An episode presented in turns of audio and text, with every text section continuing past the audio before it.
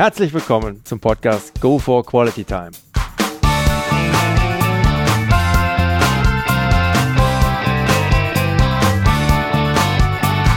Hier werden wöchentlich spannende Persönlichkeiten interviewt, um mit deren Erlebnissen und Erfahrungen zu mehr Lebensqualität in ihrem Alltag beizutragen.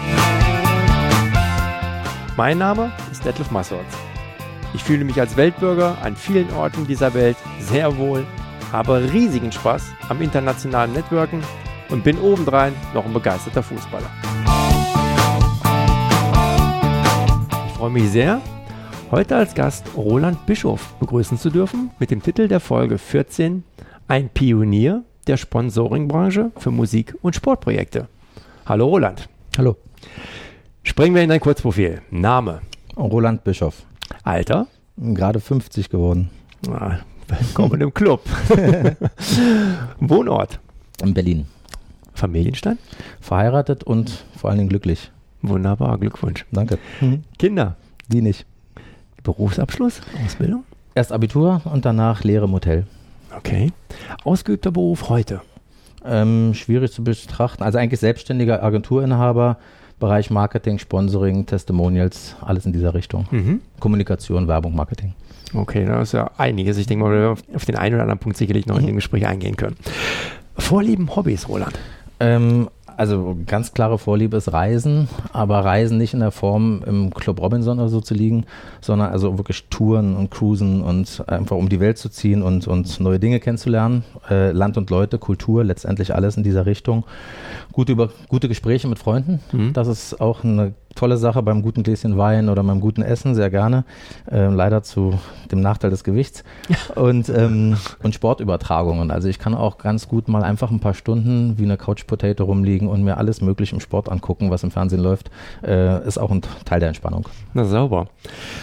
Hast du ein Lebensmotto?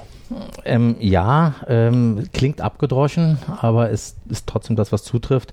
Also eigentlich schon seit, seit Jugend, also seit, seit der Zeit als Jugendlicher, ist träume nicht dein Leben, lebe deinen Traum. Sauber. Gibt es ein absolutes No-No bei dir? Also etwas, was gar nicht geht?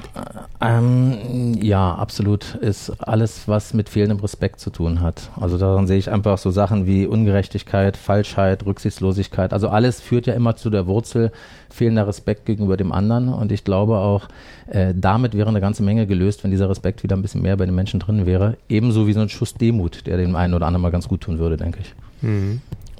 D'accord, d'accord. Ich fasse einfach mal ganz kurz zusammen. Korrigiere mich bitte, sollte es nicht passen. Du hast nach dem Abitur eine Hotelausbildung in den besten Häusern wie das Hyde Park Hotel London, das Bristol Hotel Kempinski in Berlin genossen, dich dann aber sehr früh und schnell mit gerade mal Anfang 20 entschieden, aus dem klassischen Karrieremuster auszubrechen und dein eigenes Ding zu machen. Du hast bzw. hattest dich zur Selbstständigkeit für Projekte mit Sponsorenbezug entschlossen. Mhm. Das Ganze ist jetzt knapp 30 Jahre her und man muss sagen, die Branche des Sponsoring existierte damals ja wohl in kaum nennenswerter Form. Steckte eigentlich noch völlig in den Kinderschuhen. Du bist da also wirklich einen Weg komplett gegen den Strom gegangen, voll weg vom Mainstream und ja, wie man heute getrost im Nachgang festhalten kann, das Ganze auch noch überaus erfolgreich. Denn wenn man sich heute die Namen deiner Klienten anschaut, dann tauchen da unter anderem solche Sportgrößen wie Thomas Helmer, den du, glaube ich, seit 18 Jahren mittlerweile betreust. Fast, ja. Thorsten Frings, gerade aus der Aachener, aus der Aachener Zeit, beziehungsweise Aachener Region bestens bekannt, ja. Felix Magath, Sebastian Rode, solche Namen, also schon die Belletage des deutschen Fußballs. Ganz großer Sport. Glückwunsch und Respekt. Dankeschön. Wobei ich dazu sagen muss, dass der Felix Magath war bloß ein paar Monate. Okay, anyway, trotzdem. Wir müssen auch erstmal unter Vertrag haben, ja, und du hast es geschafft. In diesem Kontext, was war damals der Auslöser bei dir zu sagen, ich breche aus dem klassischen Karrieremuster aus und mache mein eigenes Ding? War da nicht auch eine gehörige Portion Zweifel, Unsicherheit dabei, ob sich das mit dem Sponsoring auch wirklich so umsetzen lässt? Ähm, eigentlich nicht. Das war eigentlich auch alles nicht so richtig geplant. Also ich von der Person her habe ich immer schon ein bisschen so auch das Risiko gesucht, das neue Dinge tun, Visionen auch leben und alles. Und ähm, ja, ich habe also auch neben meiner Lehre, ich habe damals, wie gesagt, im Kempinski Hotel gelernt, äh, abgemacht war eigentlich, dass ich halt jüngster Hoteldirektor werde, also eine große Geschichte mit Volontariat im Ausland und allem möglichen drum und dran. Ähm, das war also auch nicht so normal, wie man es normalerweise macht.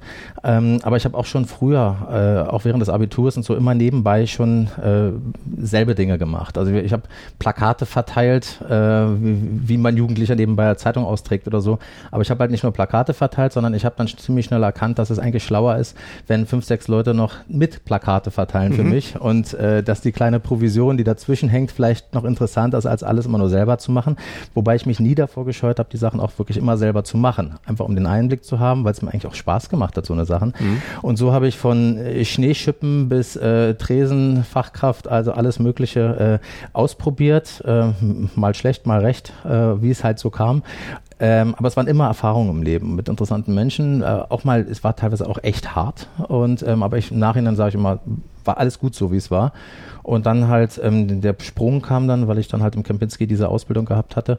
Und da gab es einen, einen, kleinen Disput, sage ich mal, in der Richtung, dass ich einfach halt nicht eingesehen habe, dass man mir Zeiten, die ich durchs Abitur schon angerechnet hätte, haben sollen, ähm, geben wollte. Und dann hatte ich ähm, damals äh, irgendwann entschlossen, auch einfach, ich lasse das jetzt, das, das, das macht keinen Sinn. Ich habe es zwar fertig gemacht, ich habe auch dann die beste Ausbildung Berlins gemacht und alles, aber das war nicht der Wert. Der Wert sind andere Dinge. Und da kam dann eigentlich diese Reaktion, ich sollte dann halt verlängern, hatte den Vertrag auf dem Tisch zu Hause liegen und es, bin da rumgetigert wie, äh, wie ein Tiger am Käfig quasi.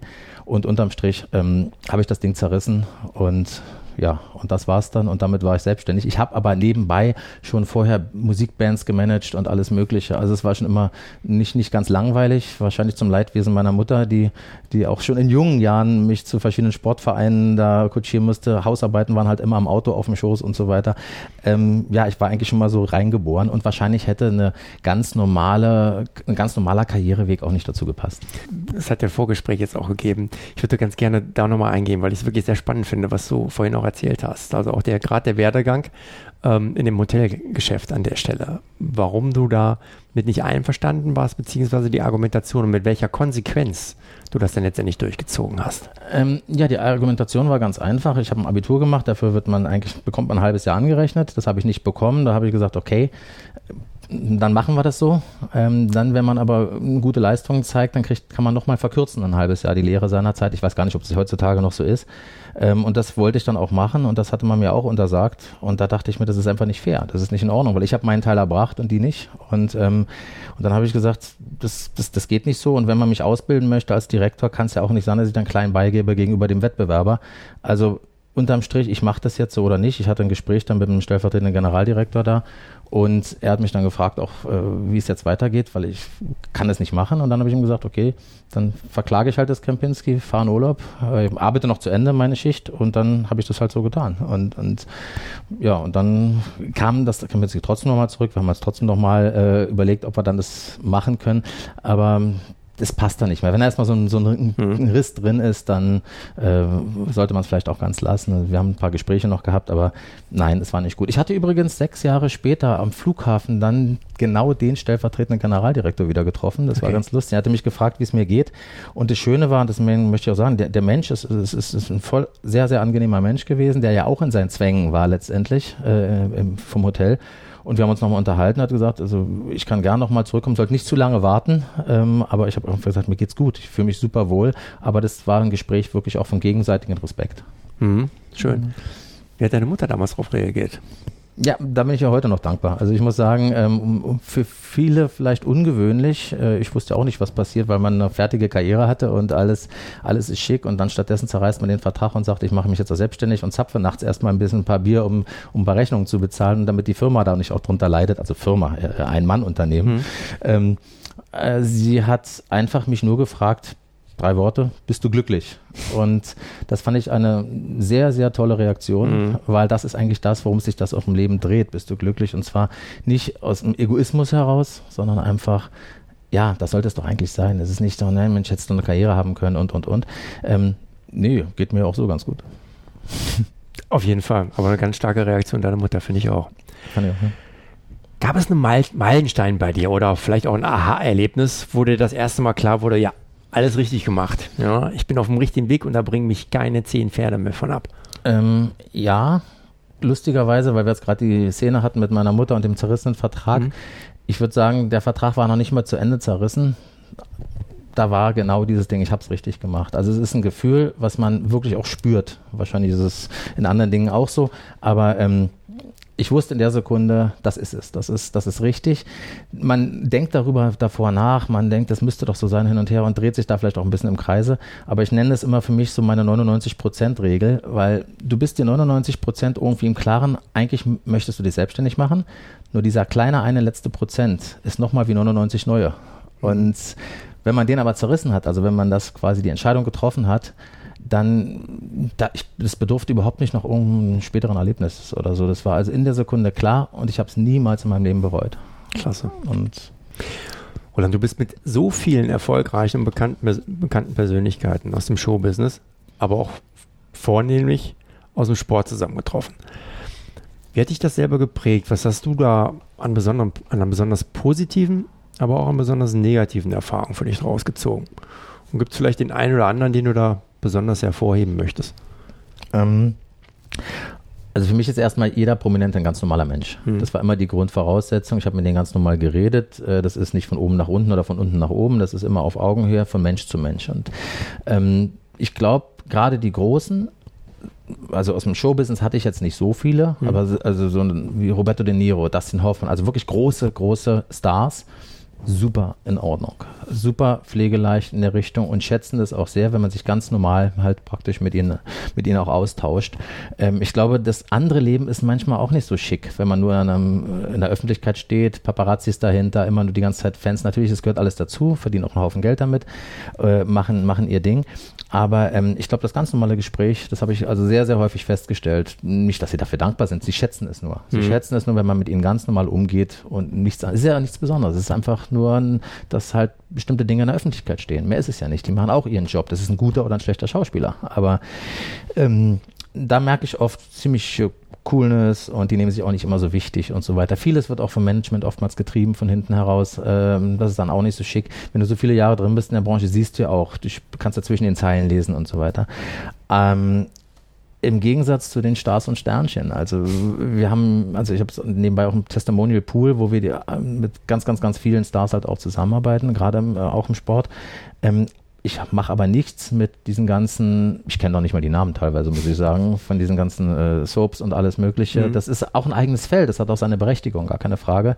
Aber äh, manche fühlen sich da schon wirklich wie ein Superstar und weiß ich nicht, haben noch nicht mal ihre erste Million reingegossen, so ungefähr, mhm. und haben noch nicht was geleistet. Vor allen Dingen, das Schlimme daran finde ich nicht, ich meine, das ist jedem selbst überlassen, mhm. aber das Schlimme an der Sache ist, viele verstehen nicht, dass sie nichts eigenes geschaffen haben und sie sind ein, sie sind ein Stück des Managements. Also ein Management schaltet den Schalter an und kann ihn auch wieder ausschalten. Und, und ähm, das ist ein Vehikel, das ist eine Industrie, die da hinterher funktioniert. Und das Gesicht ist am Anfang ziemlich egal, äh, wer da drauf ist. Mhm. Und dementsprechend, ähm, da glaube ich, sollte man sich ein bisschen zurücknehmen, noch ein bisschen. Also der ganze Hype ist ein bisschen überdreht im Moment, finde ich.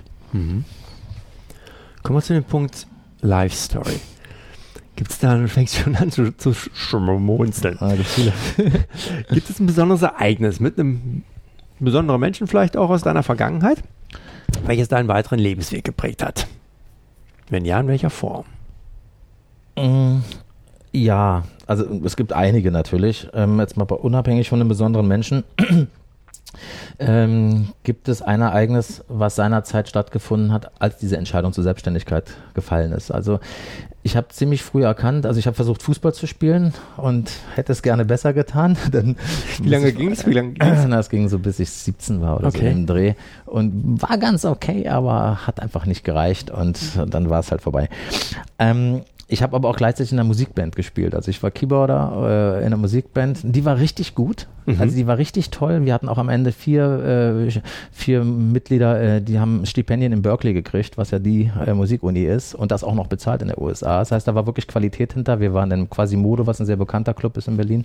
Äh, da spielte Chaka Khan, Supertramp, Prince, alle möglichen nach ihren offiziellen wow. Konzerten. Das ist der, das, ist, das sind, die Zuschauer sind alles Musiker. Das ist also die Hardcore-Probe irgendwo. Mhm.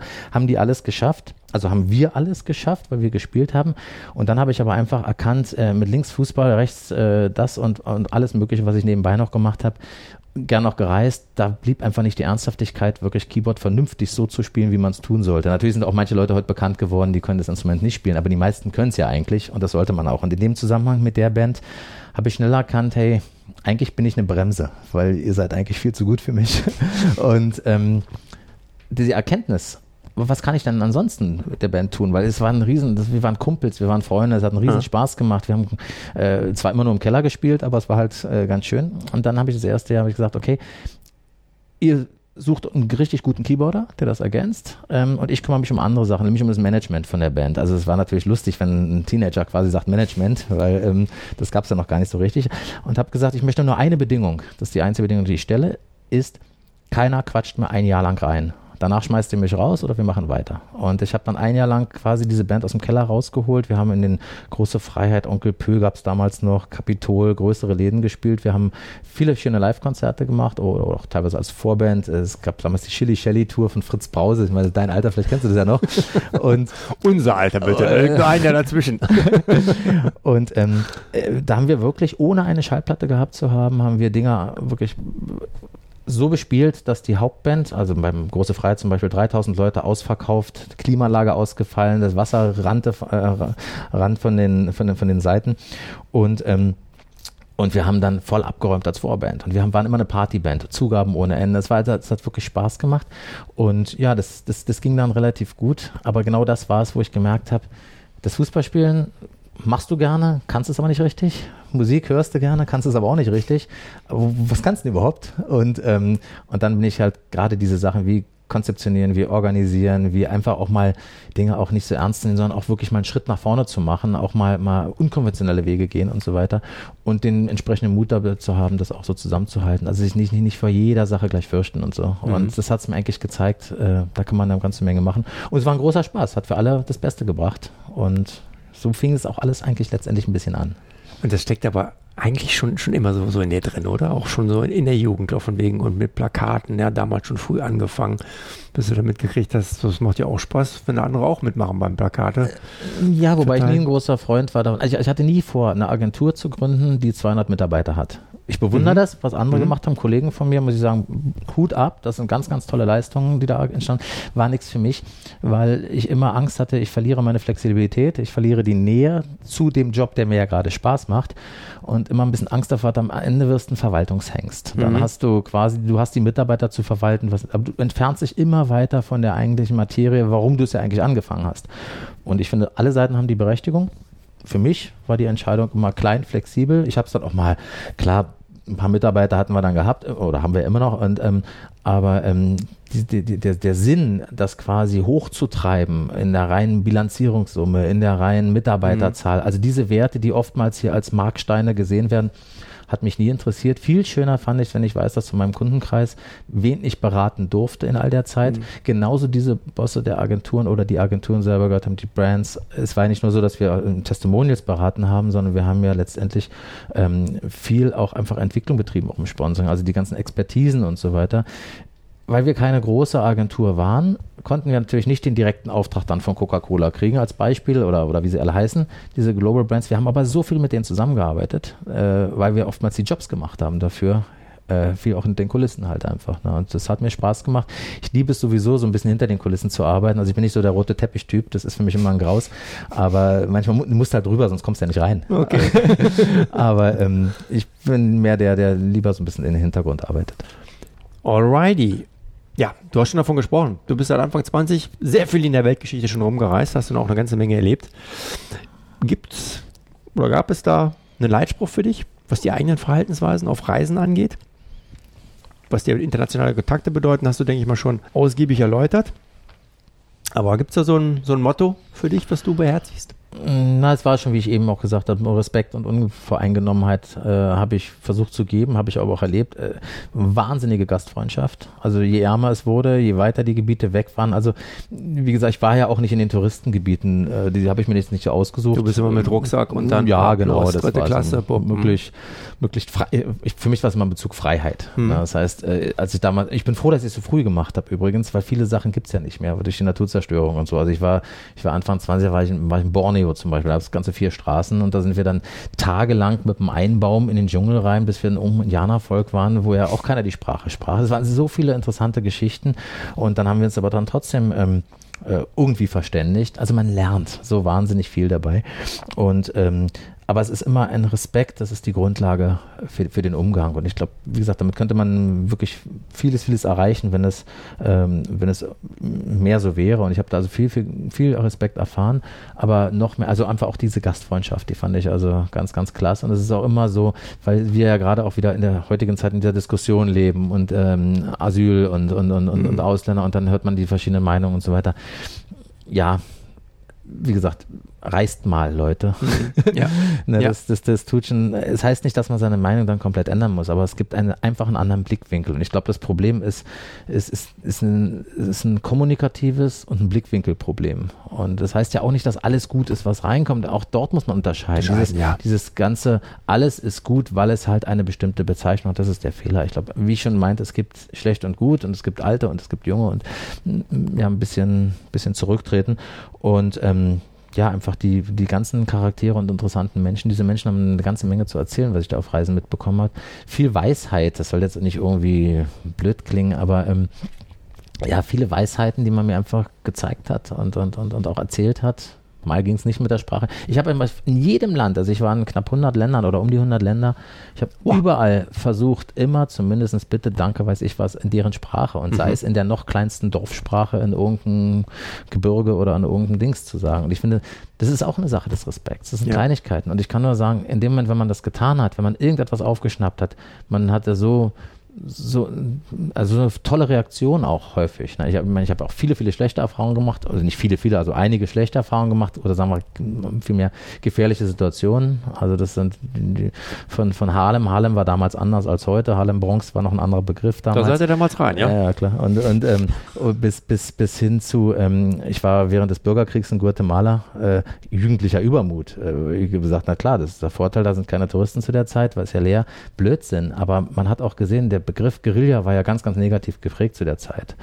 Wir wurden beschossen von Guerilla, aber genauso von der Polizei. So eine Busfahrt, die ist ein paar Mal äh, unterbrochen worden und dann hast du das erste Mal so eine Knarre am Kopf. Das ist schon ein komisches Gefühl. Hm. Aber du fängst an, dich ein bisschen zu gewöhnen. Klingt jetzt ein bisschen komisch hier, wenn man hier sitzt und das erzählt. Hm. Aber man fängt auf an, auf, auf einer ganz anderen Ebene zu denken mit den Menschen drumherum. Und das ist ein ganz, ganz großer Erfahrungswert. Und dann spanne ich wieder den Bogen, was ist ein Problem?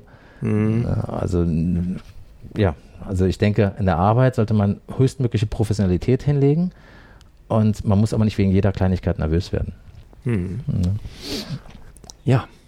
Ich bin ehrlich gesagt ein bisschen befangen. Also wirklich, es, es macht wahnsinnigen Spaß, dir zuzuhören. Es ist wirklich spannend. Du hast da eine ganz ordentliche, bewegte Vergangenheit. Ich glaube, ich überziehe nicht die Zeit um. da brauchst du dir gar keine Gedanken drum zu machen. Das ist meine Show. Anyway, das ist, das, da können wir noch eine Stunde hier sitzen. Aber so lange wird es nicht.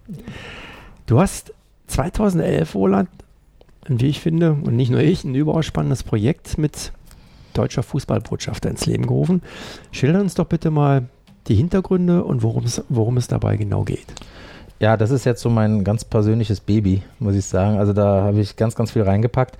Ja, 2011 war die, war die Idee dazu. 2012 haben wir das gelauncht. Und ähm, der Hintergrund ist einfach durch diese ganzen Reisen, über die wir uns gerade unterhalten mhm. haben, ist es so, dass ich einfach auch überlegt habe, jeder Mensch ist ja irgendwo ein Botschafter. Das geht schon los, wenn die Engländer sich mit den Deutschen die Handtücher an Mallorca klauen oder gegenseitig wegreißen, dann sind sie auch ein, sie treten ja ein für das Image ihres Landes. Mhm.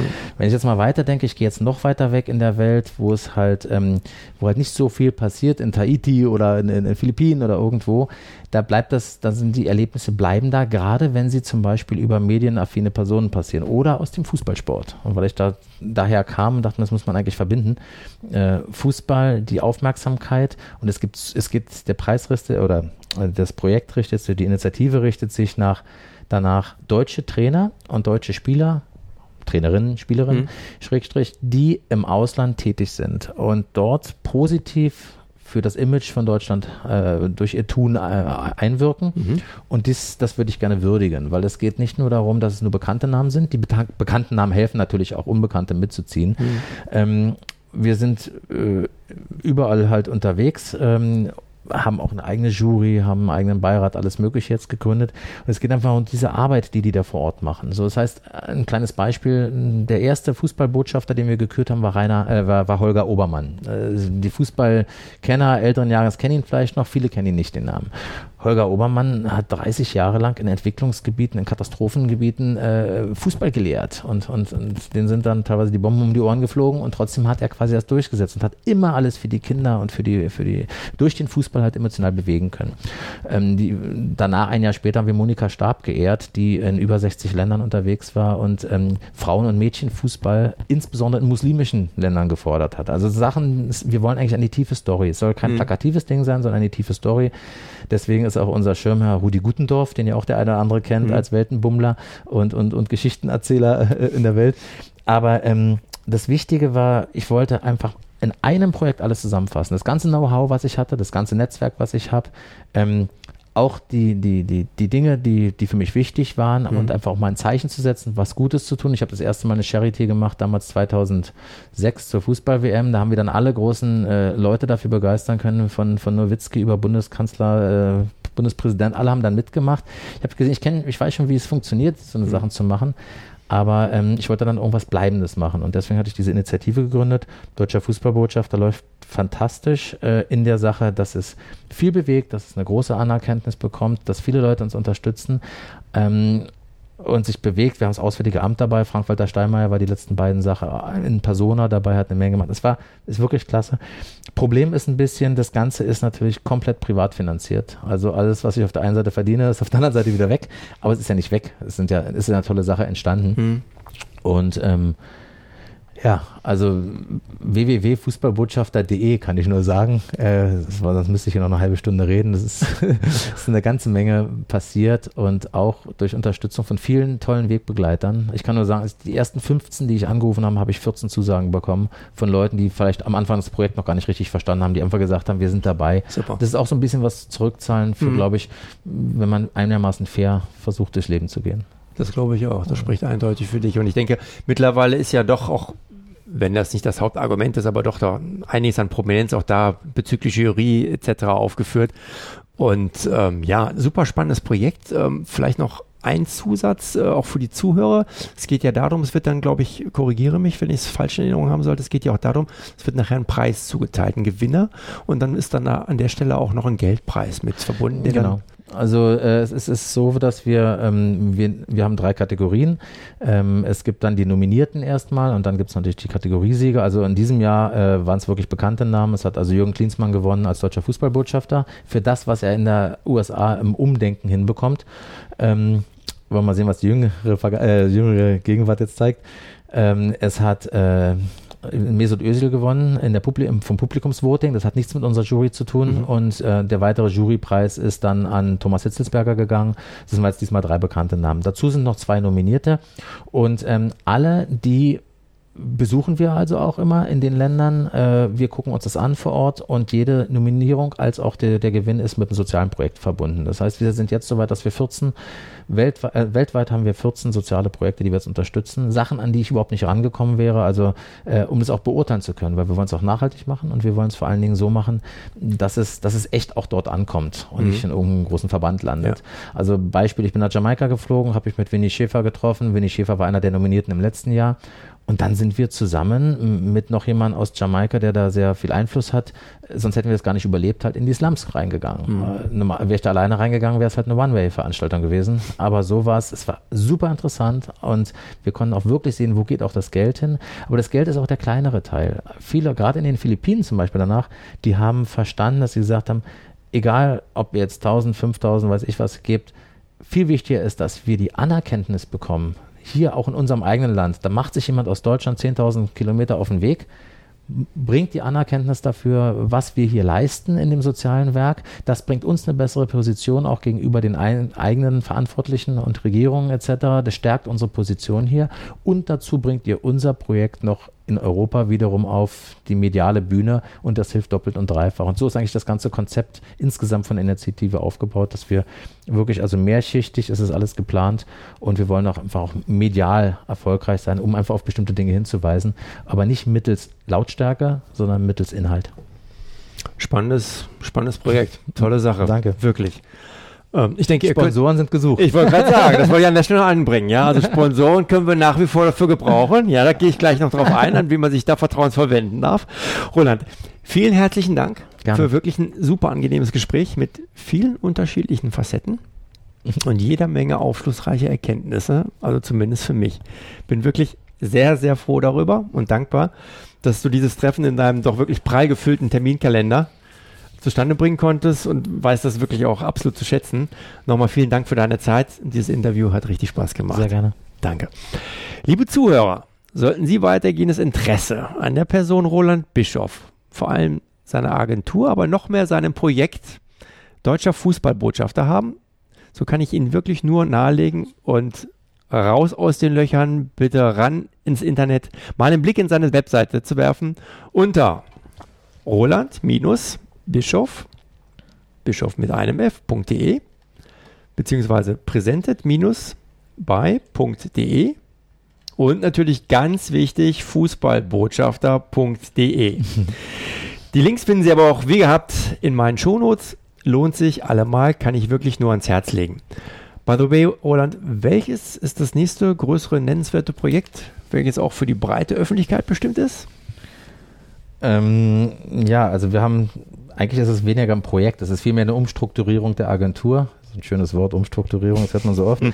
ähm, nein, also ich bin gerade dabei, eine neue Consulting-Agentur zu gründen, äh, allerdings in der Schweiz, wo es wirklich um echtes High-End-Consulting geht. Also mit sehr interessanten, sehr visionären Menschen auf absolut hoher qualitativer Ebene ähm, da einzelne Projekte durchzuführen. Dazu dann später mehr. Das ist jetzt, wie gesagt, gerade erst in der Aufbauphase, da kann ich noch gar nicht so viel zu sagen. Ähm, Dabei werden wir auch, das ist ganz interessant, vielleicht ins Sportprofiling gehen. Das ist aber wieder ein eigener Podcast, den, da kann ich jemanden empfehlen, der ja, super, das perfekt. extrem gut macht. Ähm, und ist weltweit die Nummer eins. Und hm. ähm, einfach ist es für den Fußballbotschafter nochmal, für uns fängt eine neue Phase an. Wir haben die ersten drei Jahre durch, das ganze Risiko ist jetzt durch. Wir haben, wir haben jetzt einfach einen Punkt gefunden, wo wir uns auch in der Gesellschaft aufhalten können und können jetzt den nächsten Schritt jetzt wagen, weiter nach oben zu gehen, es noch professioneller, noch schöner zu machen, noch größer zu werden, um noch die Idee einfach weiter in die Welt zu tragen. Also damit habe ich vollends zu tun und da bleibt auch kaum mehr Zeit für Urlaub leider.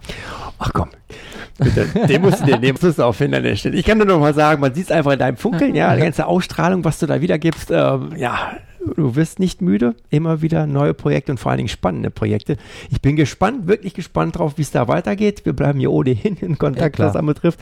Und äh, ich bin da ziemlich guter Dinge. Wir werden dann nochmal eine Nachfolge-Podcast drehen, ja, mit den weiteren Entwicklungen, Roland. Sehr gerne. Klasse. Super. Ja, in dem Sinne, sollte Ihnen der heutige Podcast gefallen haben, dann würde ich mich sehr freuen, wenn Sie ihn kurz in iTunes bewerten können. Ihre Bewertung hilft, meinen Podcast sichtbarer zu machen und mehr Leute werden so auf ihn aufmerksam. Ich würde mich sehr freuen, Sie auch nächste Woche wieder begrüßen zu dürfen. Bis dahin eine entspannte Quality Time.